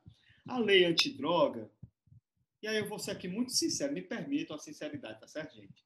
Aos 45 anos, bicho, eu já já cansado já e sei quantos anos de militância, décadas de militância, me permito ser sincero. Bicho, podia não ter a lei antidrogas. O judiciário brasileiro ia inventar uma outra, uma outra categoria para enquadrar os pobres. Como é a lei da organização criminosa. Agora virou moda aqui no Ceará. Meu irmão, é tanto caro, meu irmão, tanto laranjinha, que o policial pegou ali, não, sei o quê. Tem uma foto. Se eu tirar uma foto no muro da minha casa, tem uma inscrição da facção. E agora eu estou envolvido com a organização criminosa? Não, meu território está todo dominado. E se eu tirar uma foto, é capaz de eu ser enquadrado como organização criminosa, porque tem no muro da minha casa. Então, o problema, nosso problema não é de lei. Tá certo? É claro que a lei vai ser a desculpa. Se não tivesse essa lei, o judiciário ia inventar outra coisa. Porque é racista, é classista. Não é? Você tem uma ideia, e eu vou, vou encerrar com isso aqui? 10% do Tribunal de Justiça do Estado do Ceará está afastado por venda de sentença para facção criminosa. 10% do Tribunal de Justiça da segunda corte aqui do Estado do Ceará está afastado por venda de sentença para facção, meu povo. Você confia no judiciário desse? Caro, branco, racista? Então podia ser é igual o policial que diz que enquadra qualquer menino se tiver com dinheiro trocado. Ei, no arcabouço jurídico, né? naquela, naquela súmula do STF, deve ter alguma coisa que para enquadrar corpo preto e pobre periférico. Então, o que não falta é arcabouço jurídico. Podia não ser a lei de droga? Podia. Eles iam arranjar outro. A gente precisa de uma reforma profunda e nós não enfrentaremos a desigualdade no Brasil sem enfrentar o judiciário. Repito, nós não enfrentaremos a desigualdade brutal e a violência no, no Brasil sem enfrentar o judiciário. Tá certo? Que faz tempo que não promove justiça. Na verdade, eu acho que ele nunca promoveu justiça nesse país. Né? É caro, é lento, é racista e ele é ineficaz, ele é ineficiente, não presta para absolutamente nada o judiciário brasileiro, a não ser para gastar o dinheiro público com isso, com injustiça. Né? Então, não enfrentaremos a violência nesse país sem enfrentar o judiciário. E eu volto a dizer, isso não é informação privilegiada. Qualquer pessoa que abre o jornal nesse país pode ver isso. 10% do Tribunal de Justiça do Estado do Ceará está afastado por ver de sentença para facção criminosa. Ponto. Certo? Se ilude e se emociona quem quer. Certo? Tá aí os indícios do tamanho do nosso problema para enfrentar. Certo? Então a gente precisa controle externo da atividade policial, nós precisamos do, do, do, de uma porosidade por dentro do judiciário uma reforma profunda no judiciário, né? E a gente precisa enfrentar também. Cara, uma coisa que a gente esqueceu de, de falar, eu sou do tempo do que a gente mobilizava para o orçamento participativo. Cara, eu não quero mais estar lutando pela fonte 100 no financiamento do FDCA ou do CONDIC, do CMDCA. Não quero. Não me chame para isso. Eu quero o bolo todo. Eu quero decidir o bolo todo. Eu não quero a migalha do orçamento, não. Se for para brigar por migalha do orçamento, não, fica em casa. Mas eu quero decidir é sobre o orçamento da cidade inteira, do estado inteiro. Para impedir que a gente compre um helicóptero por 12 milhões, dois helicópteros por 24 milhões, que o custo dele dá para fazer 10 escolas. Eu quero decidir sobre isso. Certo? É com participação por dentro e nas decisões que são estratégicas que a gente vai começar a fazer frente. Tá certo? Outra coisa, e eu vou encerrar sério mesmo. Um poder, meu povo, só, só respeita outro poder. Vou repetir. Um poder só respeita outro poder. O governador aqui do estado do Ceará, ele só tem o poder da rua, do povo, do voto. Tá certo? Então, a, a a minha mãe, eu sempre repito isso. Quem já me ouviu falar, já. A ver a minha mãe é uma pretinha desse tamanho aqui. Estudou pouco, mas sabe muito. E a minha mãe disse o seguinte: político e feijão só vai na pressão. Certo? Então, meu povo, pressão, vamos aumentar o fogo para botar pressão para mudar o país. Obrigado. Maravilha, Jameson. É, gente, a gente tem duas. Antes de passar aqui para o professor Wagner para responder as perguntas que eu fiz, a gente tem duas perguntas aqui. Eu acho que. Como é que está o tempo de vocês? Tá, podemos, podemos o professor Wagner responder, depois a gente responde as duas e aí fechamos? Pode ser? Então, professor Wagner, é, você com a palavra e depois a gente faz essa última rodada aqui. Pergunta do Vitor e do Wesley, que fizeram agora no Facebook. Então, o, o, o... sobre as questões aí do, do, da, da lei de drogas, eu concordo, assim, no geral, com, com, com, com o James. A gente precisa na verdade, precisa ter uma, uma discussão que é séria. Eu sempre uso, nós temos, digamos, do, várias alternativas mundiais de, políticas de descriminalização de drogas. Né? O Uruguai, aqui nosso país vizinho, né, adotou em relação à maconha, né, ao uso, né, com registro, etc. Inclusive o próprio cultivo né, da, da, da maconha, etc. E tal, com registrados clubes de maconha, etc. E tal. E os Estados Unidos, né, muito especialmente da Califórnia, mas outros estados já, já adotaram, né, tem políticas de descriminalização da maconha que tem uma lógica que é exatamente do capital. Né? Transformar o, o, mercado da maconha no mercado de cigarros, como, como hoje a gente fuma o tabaco. Né? Então, por exemplo, você tem hoje pet shops de maconha nos Estados Unidos que tem tudo, da mesma forma como tem no Uruguai, em que você pode é, é, né, ter, ter, desde o, o adubo orgânico para plantar a hidropônica, comprar de coisa, comprar charuto, comprar comida, fazer bolo de maconha, enfim. É o mercado capitalista. Eu, eu sempre brinco, quando eu discuto isso com, com, com mais calma, eu sempre brinco dizendo o seguinte: olha, os Estados Unidos vão montar todo o know-how, uma indústria gigantesca e multimilionária envolvendo a maconha é, para uso recreativo, mas também medicinal, porque eles também estão apostando muito na maconha medicinal. Se vocês pegarem os dados do mercado de ações das empresas que estão investindo na maconha, gente, tanto do ramo medicinal quanto do uso recreativo, é um mercado, uma bolha que está crescendo nos Estados Unidos, no Canadá também que está isso acontecendo. Já tem gente milionária com isso, etc. E tal tem o Mr. Weed, não sei o quê, que é um cara famoso, inclusive no Instagram e tudo mais. Eu digo, ó, eles vão ter todo esse know-how e depois vão empurrar, vão acabar com a política de guerra às drogas, depois vão empurrar isso para os outros países, porque aí eles vão ganhar em cima disso. Nós vamos caminhar para a descriminalização da maconha no Brasil é por conta do mercado do capital e não por qualquer política pública e tudo mais. Eu, eu sempre fico olhando observando essa coisa dos Estados Unidos. E, por exemplo, a decisão sobre a maconha né, foi, parou lá no Supremo, né, faz parte do nosso processo de judicialização da política. Começou a votação no Supremo, depois pararam. Agora não vão discutir isso no governo Bolsonaro. Né? Já tem trocentos atritos com, com, com, com, a, com a presidência da República, não vão colocar isso. Então, esse, essa é uma pauta que precisa ser colocada. Eu preciso, de fato, enfrentar a pauta e com dificuldade. Eu me lembro que uma vez eu fui falar na, me convidaram para falar sobre violência na, na Assembleia da Arquidiocese de São Luís, seja, toda a região aqui, padres, freiras, etc. Eu falei de violência, falei de morte, eu fui falar de todas as vidas importam, né? tudo isso é importante, etc. Mas diz, ó, mas precisamos enfrentar um problema que, do ponto de vista da, do, do, universo religioso, é foi completamente problemático, que é discutir política de drogas. Retirar a política de drogas de uma questão de criminalização e guerra e transformar a política de drogas, a discussão de política de drogas, em questão de saúde pública. Temos que dizer isso em alto e bom som e em todos os espaços. É bem verdade que depois disso eles nunca mais me convidaram para falar no meio da igreja. Esse, esse maluco que vem falar aí para liberar maconha, não sei o que, essas coisas do gênero. Mas tem que ser dito. Temos que transformar essa política de drogas é, em política de saúde pública, de redução de danos. Né? Existem experiências exitosas no mundo afora.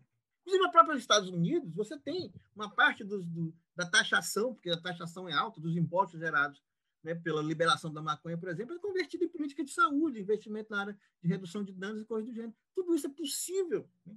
O Vitor está lembrando aqui que a questão da polícia, por exemplo, falando do Marcelo Freixo, seja, acho que a experiência do Marcelo Freixo, do PSOL do Rio de Janeiro, me parece, me parece também que agora que o Jamerson também está trabalhando no, no, no pessoal do, também do, na, lá na, na no, no, Ceará, seja, tem um, tem um acúmulo bastante interessante em torno dessa discussão sobre milícias e a forma da polícia e coisas do gênero, porque estão lá no, estão lá no olho do furacão, ou seja, o projeto de milicianização do Brasil é a base do projeto fascista de Bolsonaro. Ele surge a partir daí né? e e se expande. Ou seja, ele está hoje implantado nas polícias. É preciso dizer isso, ter consciência disso. Né? E também controlando territórios. Ou seja, caiu mais um prédio no Rio de Janeiro numa área controlada pela milícia, prédio ilegal. Né? Porque também é o mercado imobiliário. Eles se transformam em senhores todo-poderosos desses territórios. Né? É preciso né, dizer a coisa pelo nome e enfrentar a coisa pelo nome. Né? É... Deixa eu ver aqui o Wesley. As salas. Vocês viram alguma possibilidade de sair dessa mediação através da violência e caminhar para uma sociedade que não extermine corpos pretos, pobres, travestis e tantos outros corpos vistos de humanidade, matáveis? Ou seja, enfrentar o estado de exceção. O problema é esse. Né? Seja, a pergunta do, do Wesley me parece. A pergunta que, que, que, que nesse artigo que eu coloquei, exatamente essa. Seja, estamos, em 2017 já estava dada a encruzilhada. A tentação fascista já estava escancarada nesse país. Só que todo mundo lembra disso, né? Eu, eu, várias vezes, desde 2017 eu estou falando isso. E toda vez que eu falava, o povo virava para mim e dizia: não te preocupa, velho. Quando chegar em 2018, quem for com Bolsonaro no segundo turno vai ser derrotado. Bolsonaro vai derrot ser derrotado. Ele vai. Eh, eh, Bolsonaro está nessa bolha de 20%. Quando eu escrevi esse, esse negócio de que a tentação fascista de Bolsonaro estava coisa, Bolsonaro estava com 20% de tensão de voto. Não te preocupa, ele está numa bolha que é capaz de levá-lo ao segundo turno, mas relaxa. Quando chegar no segundo turno, ele vai derreter, e quem for no segundo turno com, com Bolsonaro, vai Bolsonaro vai ser derrotado. Tranquilo. Nada disso aconteceu. A tentação fascista sempre teve aí presente. A tentação fascista tem sustentação na sociedade brasileira, não é acaso que com tudo que está acontecendo, com pandemia, com todo o descalabro, crise econômica nesse país, 30% da população ainda sustenta o governo de Bolsonaro. Ou seja, o fascismo está na sociedade, é preciso entender isso. A sociedade brasileira é fascista. Né? A polícia brasileira, uma parte expressiva da polícia brasileira é fascista. É preciso entender isso. Bolsonaro, lembrando aquela famosa análise sobre o fascismo e, e, e Hitler, ou seja, quando, quando, se, quando Adorno falava que Hitler era um homem médio, era médio também medíocre, porque expressava o medo, a angústia. A mesma coisa vale para Bolsonaro.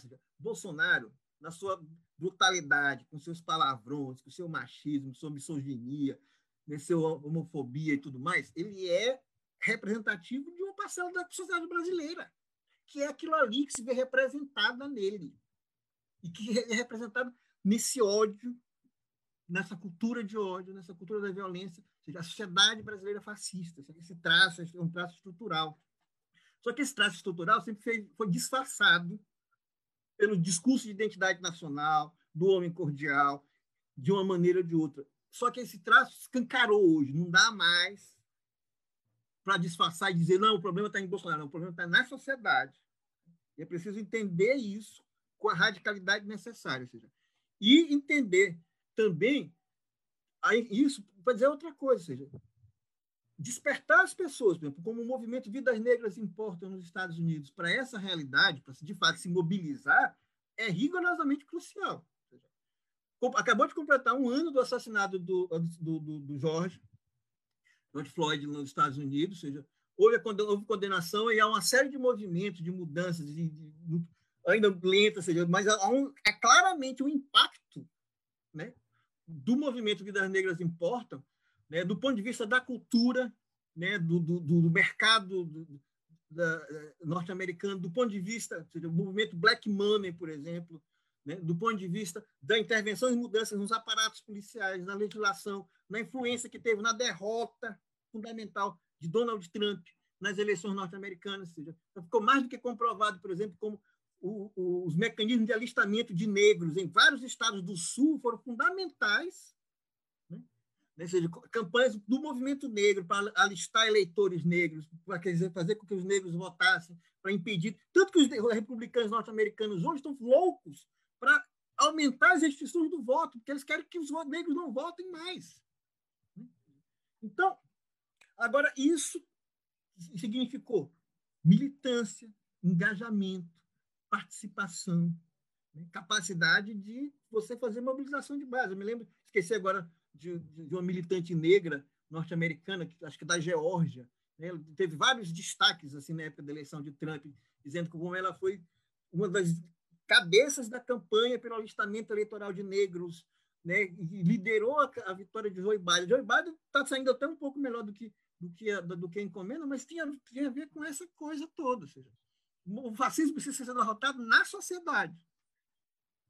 Né? É, e esse me parece é o elemento fundamental. E, mas para derrotar o fascismo na sociedade, é preciso que as mortes gerem revolta e indignação. É esse ponto que eu acho que, que a gente precisa pensar e refletir efetivamente seja, o quanto a sociedade brasileira, gente, infelizmente, se anestesiou e se tornou absolutamente insensível em relação as mortes. Aquele número de mortes que eu disse para vocês, mortes violentas, que vem lá desde o começo da redemocratização, que já vinha da ditadura ali, só peguei Sarney para cá.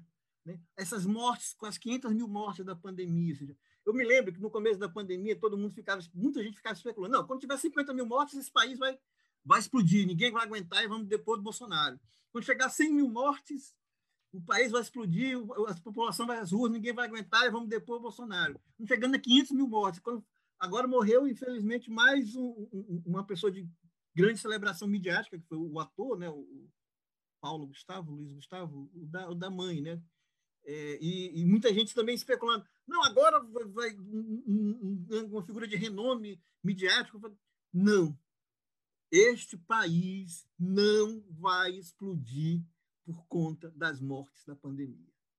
Esqueçam isso. Esse país, ou pelo menos uma parcela expressiva desse país, se tornou absolutamente insensível. O Congresso Nacional foi todo comprado por emendas parlamentares e sem pressão popular significativa, nada será feito no Congresso Nacional né? em relação a qualquer coisa de impeachment, qualquer que seja. As investigações dessa CPI da pandemia, nada disso vai avançar.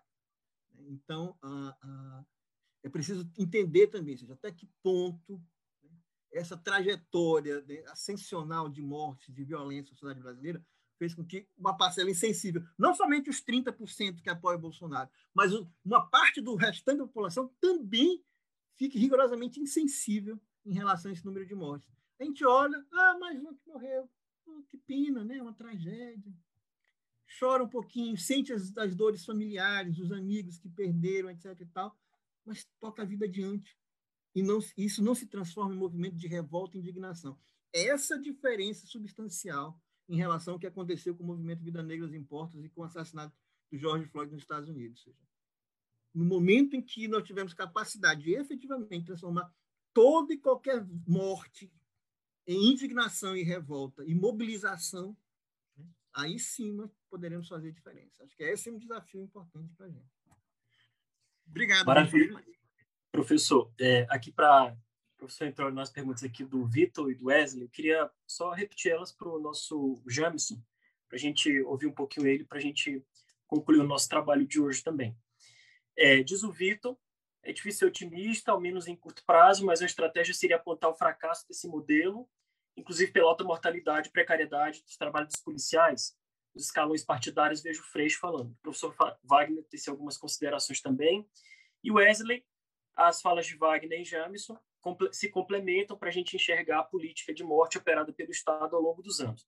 Pergunta, pergunta aos dois, vocês veem alguma possibilidade de sairmos dessa mediação através da, através da violência e caminharmos para uma sociedade que não extermine corpos pretos, pobres, travestis, e tantos outros corpos vistos sem humanidade matáveis? É, é, James. Então, Vitor, muito massa aí sua preocupação com a tropa, né? A, cara, a militarização da política fez assim, um trabalho muito efetivo para distanciar a tropa do, do, das perguntas, né? Por exemplo, aqui no Ceará, eu converso com muito, muito policial militar e eu pergunto, bicho, por que, é que você não tem máscara N95 para você trabalhar?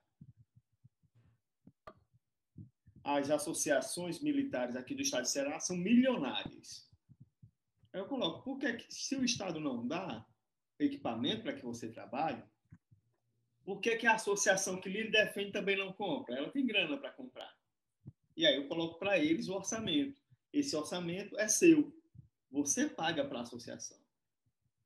Por que, que ela não te defende? Por que, que os políticos que foram eleitos com teu voto não estão defendendo você quanto classe agora? Ele não consegue responder, mas eu respondo. Porque você é bucha de canhão. Eu digo para ele: você vai morrer numa ação, vai morrer de estresse, vai ficar doente mentalmente e esses caras vão continuar. Por quê? Porque você não se enxerga como trabalhador.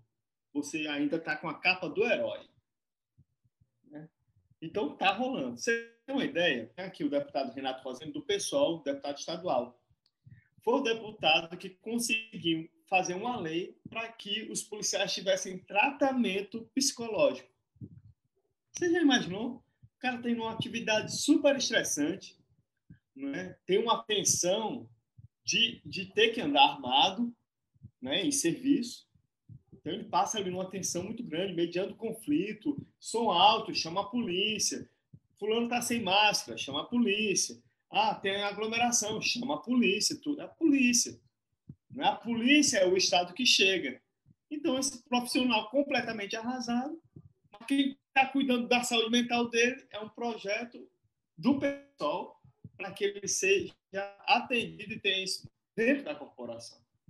Então, a gente ainda tenta conversar, né? Então, evidentemente que a gente não consegue atrair numa plenária a 300 policiais militares. Não consegue.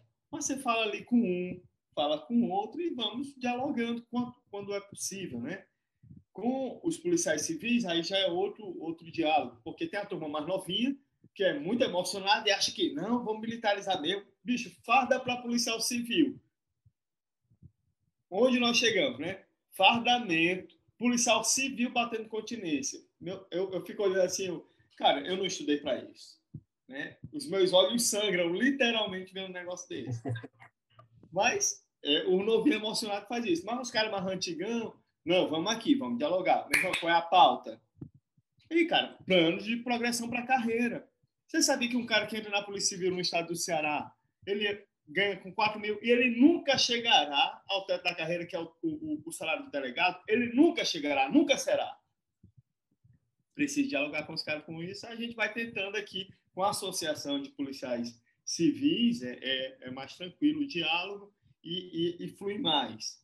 Mas com os militares, eles ainda são a bucha de canhão, votam nos caras que vão dar as costas para ele.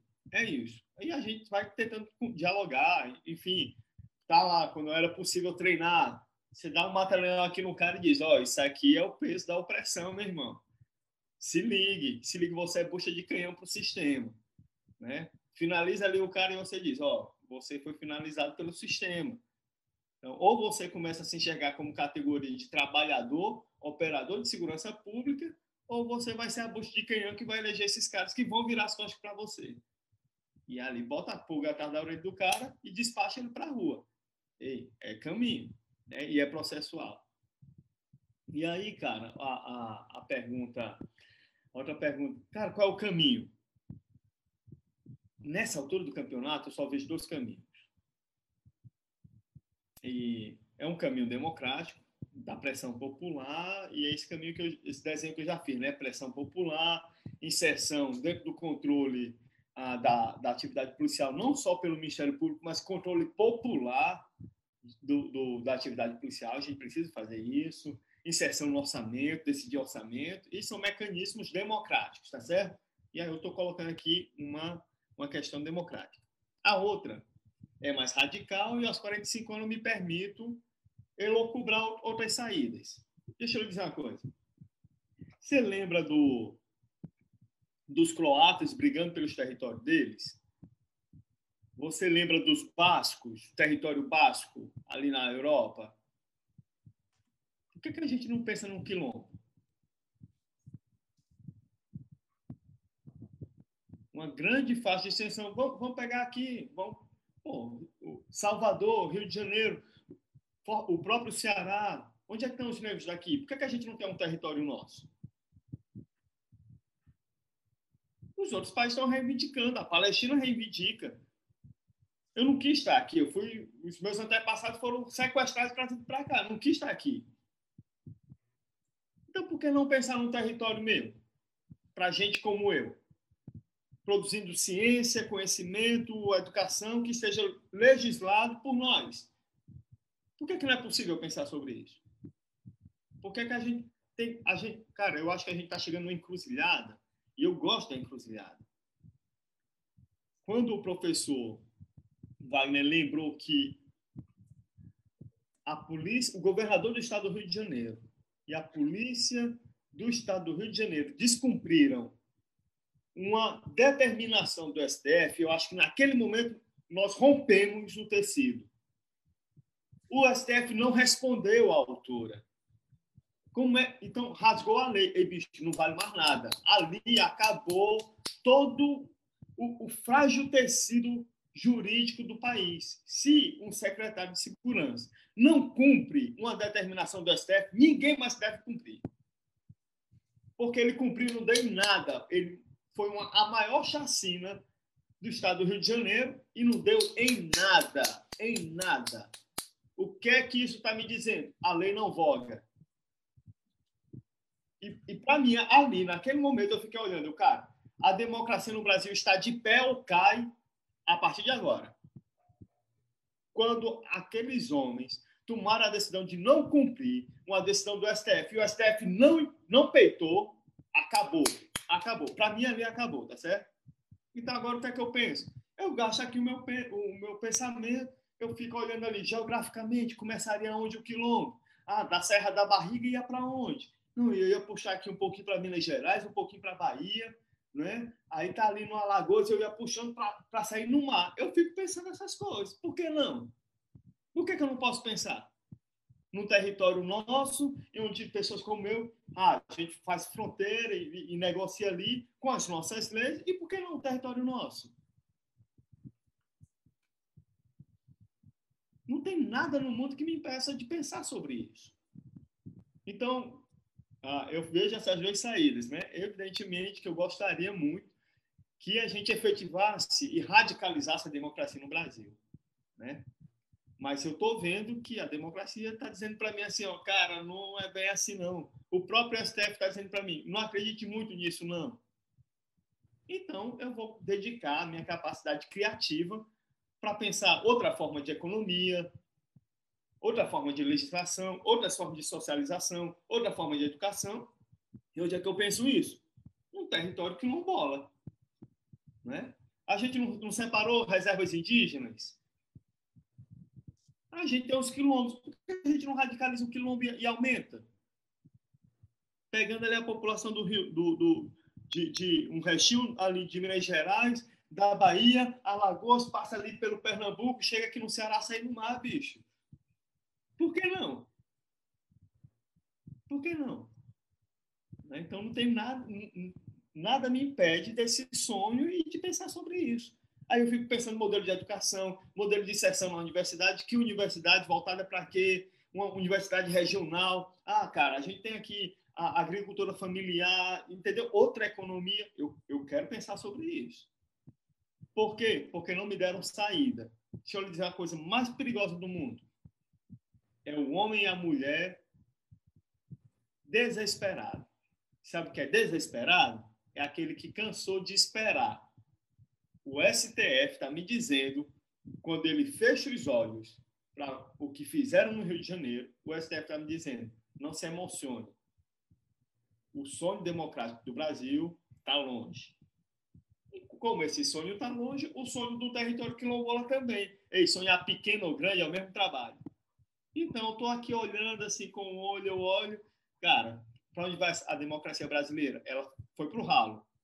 Quando o STF decidiu não punir o governador do estado do Rio de Janeiro e o secretário de Segurança, a democracia do Brasil foi para o ralo. E o que é que me resta? Pensar outro, outro mundo. E, bicho, outro mundo sempre é possível. Aqui e aqui, eu continuo sonhando a, a, a ah, as crianças e o povo no poder, já dizia o Bituca, né? Eu continuo sonhando com as crianças e o povo no poder, bicho. Então, isso tem ocupado a, o meu coração, a minha mente, e, evidentemente, pensar outras formas de socialização, outras formas de sociedade. Eu não quero mais estar nessa sociedade que eu fico sonhando com a democracia, os caras brancos, né, donos do poder, milionários, empurram essa democracia. E, só para concluir, ei, cara, onde eu moro, a democracia nunca existiu. Por isso que eu não me assusto. Eu não tenho mais susto. Eu não tenho mais medo. Porque, para mim, nunca existiu. O Estado Democrático de Direito, onde eu moro, nunca existiu. É uma ficção. Então, bicho, eu tô para tudo. Entendeu? Eu só ainda não estou desesperado. Porque o meu coração está ocupado e pensar assim, cara, se a gente tivesse um quilombo do tamanho do Nordeste, E se essa, esse, e se essa ideia encontra outros corações que também estão sendo pela mesma coisa? Não sei, a gestão da pandemia está me dizendo aí que o consórcio do Nordeste conseguiu comprar vacina para todo mundo. E a gente está ampliando a vacinação. Por que, que a gente não pode ampliar em outras coisas? Entende? Então, eu estou muito interessado no jogo democrático. Estou. Continuo jogando fair play, gente? Estou. Ninguém joga fair play comigo. Mas eu continuo aqui insistindo no fair play da democracia, da Constituição, dos marcos legais, dos planos nacionais. Estamos aqui. Mas a minha cabeça está ali, meu coração está flertando com um território onde a gente possa ser livre, de fato. E onde a democracia pode ser discutida por uma criança de 10 anos em qualquer esquina. Né? Eu ainda estou sonhando com isso e é onde está meu coração nesse momento, que é para não ficar desesperado né? Porque um homem ou uma mulher desesperada, ele tá para tudo. Maravilha, James. Bom, gente, a gente chegou aqui no nosso final, é um debate de bastante qualidade nesse, nessas duas horas que a gente passou junto aqui, um pouquinho. Só para encerrar, James, eu queria passar para você, para suas considerações aí finais e na sequência para o professor Wagner Cabral. É, me inspirei muito nessa, nessa ideia de quilombagem que você traz para a gente aí aproveitando que você já estava com a palavra, para você ah, tá. fazer as suas palavras finais aí. Queria agradecer a, a, todo mundo que ficou aqui assistindo a gente, que participou, agradecer o convite. O Wagner, foi um prazer trocar ideia aqui com você. Obrigado, Jorge. E, cara, eu acho que a gente é movido por aquilo que a gente acredita. Né? Ah, tem um, um conterrâneo aqui que escreveu uma música que ele diz assim: Eu não queria a vida desse jeito a vida que eu quero, quero para os meus filhos, para minha filha, né? quero para o meu vizinho, meu vizinho Carlinhos aqui, que é entregador de água. A vida que eu quero para ele é uma vida muito bonita, muito decente, sem ostentação, mas uma vida digna. Eu quero uma vida digna. Né?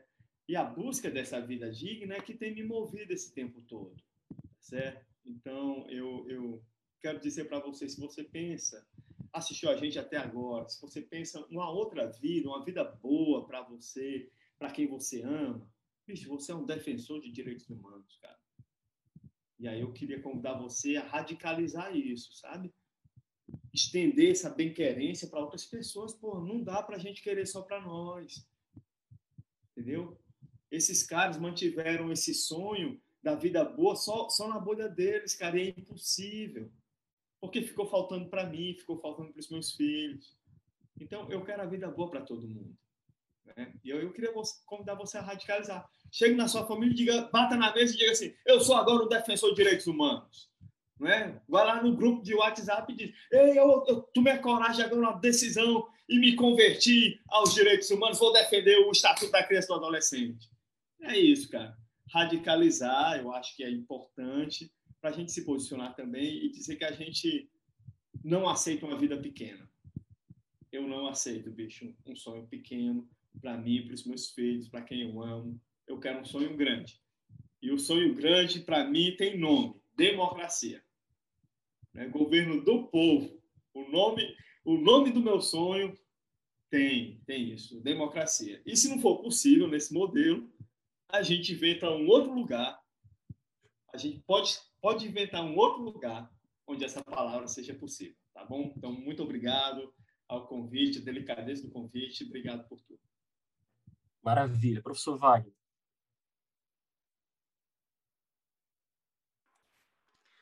Maravilha. Valeu, Janderson. Foi um prazer aqui conversar com você, conversar com o Jorge, conversar com, com as pessoas que nos acompanham.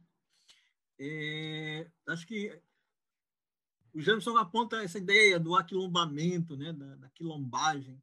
Ela é, é importante porque ela aponta para a ideia central, ou seja, precisa construir autonomia dos territórios, né, precisa trabalhar, assim, entender né, como elemento estratégico mesmo, né, que a, a, democracia significa, né, seja, exatamente a construção desses espaços de participação, de autonomia né, do, né, dos territórios, dos povos, né, dos pobres, dos marginalizados, do, das populações da periferia, é, dos corpos matáveis, né, cada vez mais matáveis nessa, nessa nossa quadra, nessa nossa conjuntura fascista. Então, a, a, a autonomia desses corpos e desses territórios, eu já acho que nosso projeto estratégico, né, retomado né, cada vez mais né, contra essa, essa lógica do, do, meio, do copo meio vazio, meio cheio, que está aí o tempo inteiro. Né? E para finalizar mesmo, né, eu queria lembrar aqui minha palavra de ordem né, dos últimos tempos e agradecer a, a presença de, de todos, agradecer novamente o convite, a oportunidade de conversar com né, as pessoas e tudo mais, né, que é aqui nossa... Estão né, vendo aí a, a, a, a, minha palavra de ordem. Né? Lute como um boleto. Então,